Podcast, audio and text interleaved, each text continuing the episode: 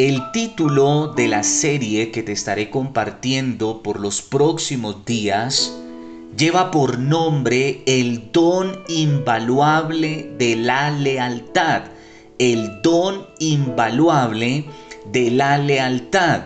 Y a la luz de la palabra de Dios y por los próximos días, estaremos aprendiendo, repito, acerca de este don, de este atributo, de esta característica tan invaluable que debería estar presente en todo creyente e hijo de Dios. La lealtad, o sea, la fidelidad.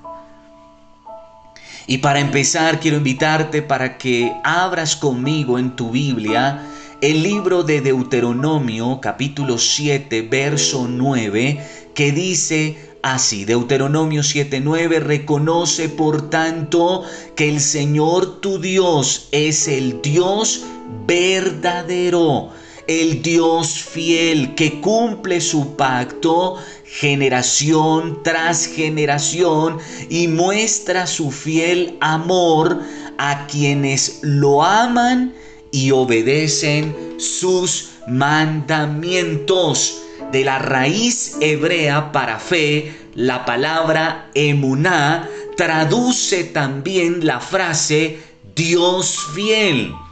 De ahí que nuestro Dios es inmutable. ¿Qué significa inmutable que no puede ni se puede cambiar.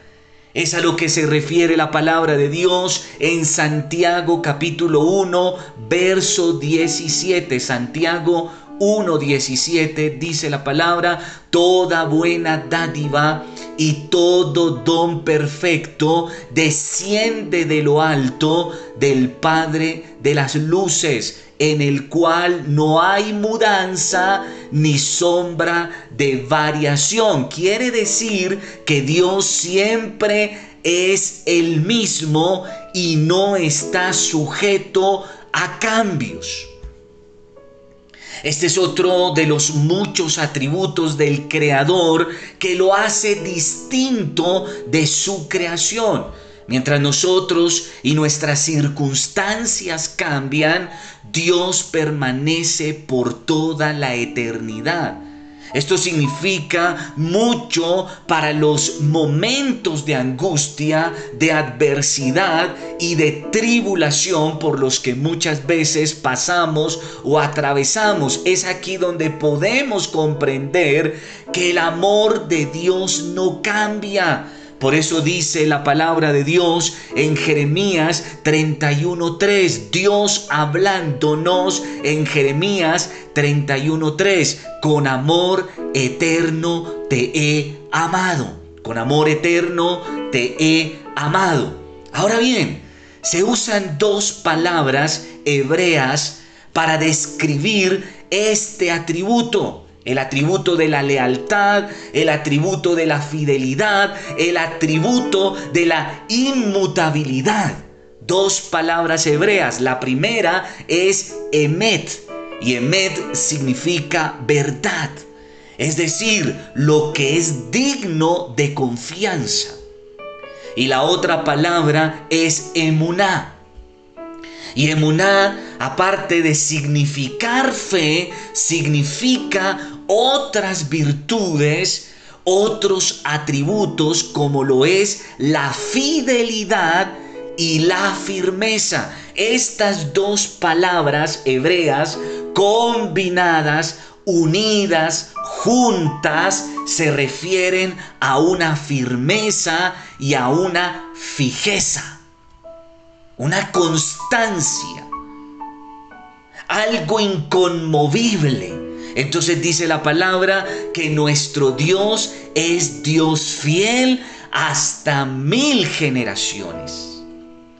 Algo que debemos entender los creyentes, los hijos de Dios, es que la fe no solo tiene que ver con el solo hecho de creer, La fe va mucho más del hecho, repito, de creer. Se relaciona también con la fuerza, con la fidelidad, con la firmeza, con la valentía, con la constancia y con la lealtad. Quien es fuerte, quien es fiel, quien es constante y quien es leal en sus convicciones, en lo que cree, es completamente confiable. Y entonces dice la palabra de Dios, el Señor hablándole a Josué en el libro de Josué capítulo 1, versos 6 al 9, dice la palabra, por favor, presta mucha atención. El Señor le dice a Josué, esfuérzate y sé valiente. Miren que Dios no solo le está diciendo a Josué que debe creer, le está diciendo que unido al creer, unido a la fe, él debe esforzarse y ser valiente. Y entonces viene la promesa, porque tú repartirás a este pueblo por heredad la tierra de la cual juré a sus padres que la daría a ellos. Nuevamente le dice el Señor, solamente la clave, lo que tienes que hacer es esfuérzate y sé muy valiente. ¿Para qué? Para cuidar de hacer conforme a toda la ley que mi siervo Moisés te mandó. No solo creer en la ley, no solo creer a la palabra de Dios, sino esforzarse, ser valiente para vivirla, para aplicarla, para obedecerla, pero atención, para hacerla cumplir, no importando el costo que eso signifique. Y entonces dice la palabra, no te apartes de ella ni a diestra ni a siniestra, para que seas prosperado en todas las cosas que emprendas. Mi hermano, la clave no solo está en creer, cualquiera cree. Dice la palabra que aún los demonios creen y tiemblan. Entonces la clave no está solo en el hecho de creer, es que la clave está en creer y vivir lo que se cree. Y entonces eso se traduce en una palabra que se llama convicción. Convicción. Es la convicción que te lleva a caminar firme con el Señor en sus promesas, no importando las circunstancias, no importando las personas, no importando nada. Ahí está la clave y para ello se requiere de esfuerzo y se requiere de valentía para ser constante, para ser fiel y para ser leal. Y entonces por eso el Señor le dice a Josué, nunca se apartará de tu boca este libro de la ley, sino que de día y de noche meditarás en él para que guardes y hagas conforme a todo lo que en él está escrito, porque entonces harás prosperar tu camino y todo te saldrá bien. Nuevamente le dice el Señor nuestro Dios a Josué, mira que te mando no solo que creas, no no solo que confíes, sino que te esfuerces y seas valiente. No temas ni desmayes, porque el Señor tu Dios te promete, estará contigo donde quiera que vayas. Atención, si eres valiente, si eres esforzado, si eres fiel y si eres leal a mi palabra, mi promesa se cumplirá. De lo contrario, no. ¿Qué dice la palabra respecto a Dios? Leemos en Deuteronomio capítulo 32, verso 4. Él es la roca, sus obras son perfectas y todos sus caminos son justos. Dios es fiel, no practica la injusticia, Él es recto y justo. ¿Cómo tendríamos que ser entonces los creyentes e hijos de Dios? pues como es el Dios al cual seguimos, al cual conocemos, al cual predicamos.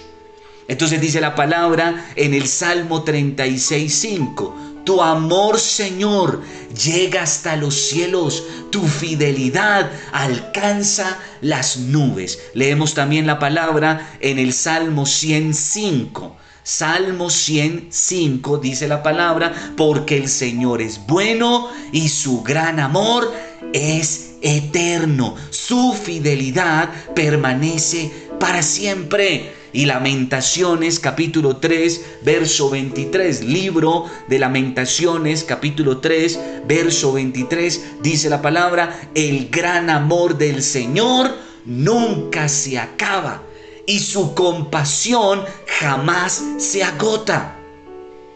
Cada mañana se renueva sus bondades, muy grande es su fidelidad. Entonces, mi querido, mi querida, amado y amada de Dios, nuestro Dios es absolutamente fuerte, confiable, firme, constante. Su fidelidad es grande, extensiva y eterna.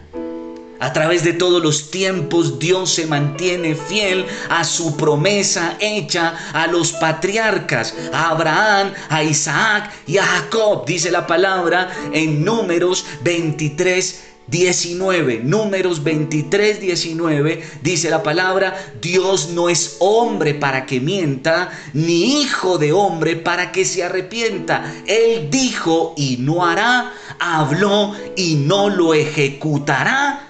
Esto habla, mi hermano, de un Dios fiel. Nuestro Dios es fiel, el único fiel.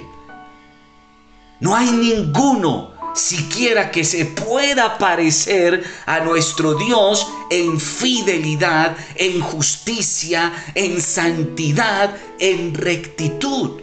Por tanto, repito, nosotros como sus hijos y como sus creyentes debemos ser iguales a Dios, debemos imitar al Señor. Entonces dice la palabra en Éxodo 26, Éxodo 20, 26 dice la palabra, por el contrario, cuando me aman y cumplen mis mandamientos, les muestro mi amor por mil generaciones. Cuánto Dios es fiel para con sus hijos, para con su pueblo. Cuando Él cumple sus promesas de bendición, de prosperidad, de vida y de salvación en sus hijos, en la humanidad, cuando estos están dispuestos a amarlo a Él y a cumplir sus mandamientos, o sea, su palabra. Y entonces dice la palabra en Hebreos 13:5. Hebreos 13:5 dice la palabra, manténganse libres del amor al dinero a lo material, al mundo y conténtense con lo que tienen, porque Dios ha dicho, Él ha prometido, nunca te dejaré, jamás te abandonaré. Repito, cuando decidimos amar a Dios, cumplir su palabra, o sea, ser fieles, ser leales, ser constantes al Señor, entonces podemos descansar tranquilos, seguros de que por tanto el Señor prometió que no nos va a dejar, que jamás nos abandonará, el que es un Dios fiel, lo va a cumplir. La fidelidad de Dios es para los que aman y guardan sus palabras. En pocas palabras, para aquellos que son fieles al Dios fiel. Por eso dice la palabra en segunda carta a los Corintios 1.20, segunda carta a los Corintios 1.20, todas las promesas que ha hecho Dios son sí en Cristo.